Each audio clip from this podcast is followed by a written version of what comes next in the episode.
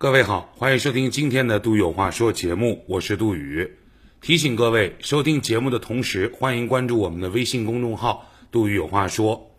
另外，您还可以通过蜻蜓 FM、考拉 FM 在线收听、下载、回听本节目。今天为各位带来的文章，并不是我自己写的，而是为各位播读一篇文章。为什么要读这篇文章呢？是因为有网友在我的微信公众号的后台留言，说能不能说一说猪肉的事儿。所以呢，我找到了一篇把这个问题写的非常详细，并且极其有趣的这个一个作者的文章。文章的作者来自于饭桶戴老板。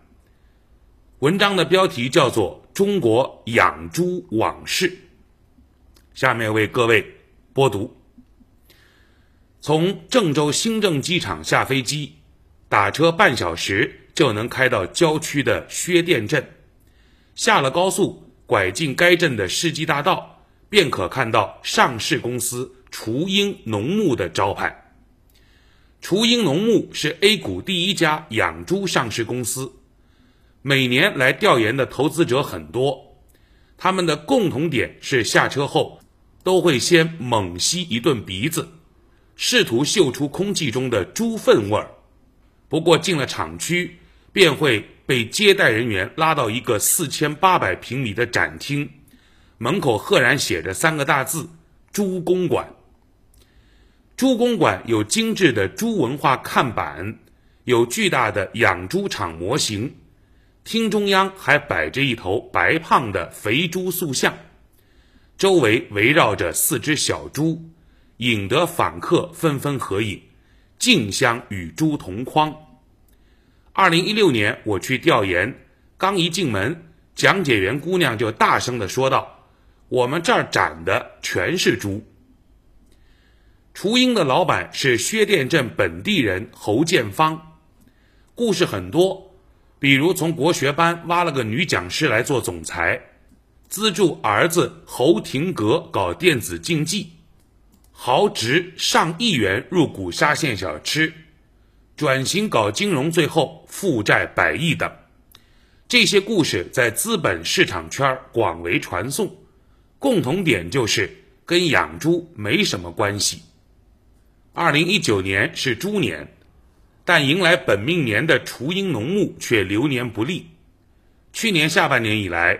雏鹰陆续被爆出了财报造假、现金流紧张、股票质押被平仓、信用等级被下调、用猪肉来肉偿五亿贷款等负面消息，而侯建芳所持的十二点六亿股也被轮番冻结，上市公司陷入困境，产业链上的养殖户也不好过。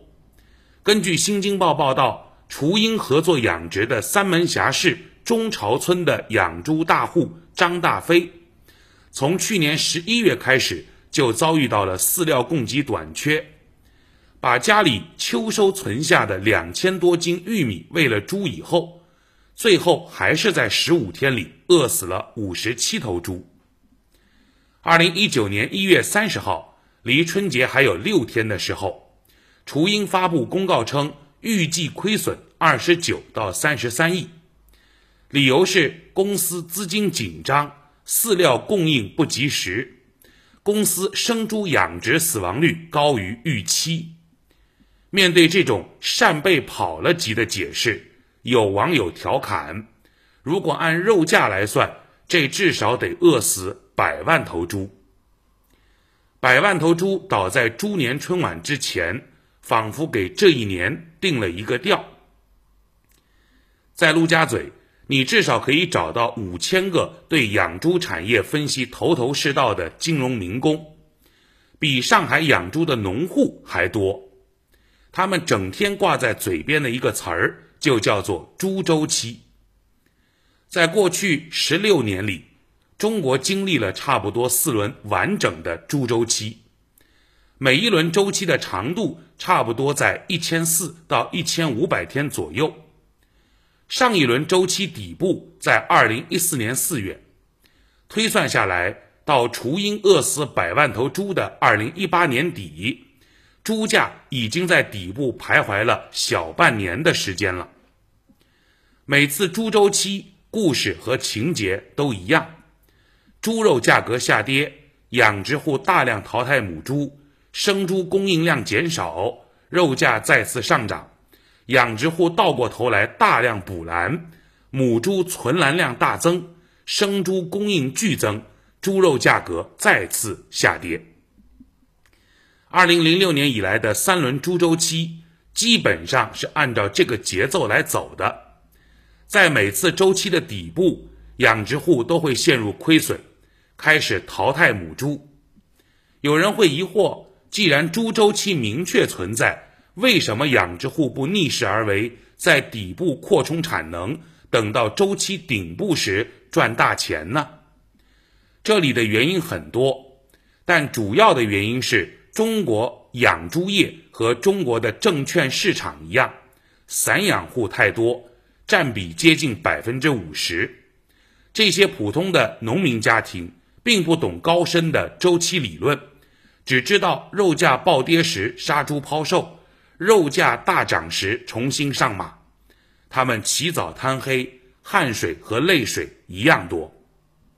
而在二零一八年这轮底部，除了亏损导致的去产能之外，又叠加了一只非同寻常的黑天鹅。飞瘟。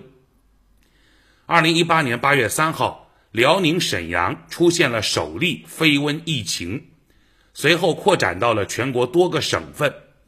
截止到上个月月底，全国三十一个省份均有非瘟疫情出现，累计数量多达一百五十起，累计扑杀生猪一百一十六万头。要知道。中国生猪存栏总数大约是七亿头，一百一十六万头似乎占比不高，但是飞瘟间接消灭的生猪数量远超一百一十六万。根据新牧网的调研显示，全国各地区的养猪产能去化严重，去化中位数为百分之五十，个别地区如江苏甚至去化减少。超过百分之八十，各地散养户的抛售和清场是这种剧烈去产能的主要原因。最终猪肉减产多少呢？我们不敢妄加揣测，只能看权威数据。比如，中国肉类协会会长李水龙就做过估算：，二零一九年猪肉的产能可能下降百分之十五到二十。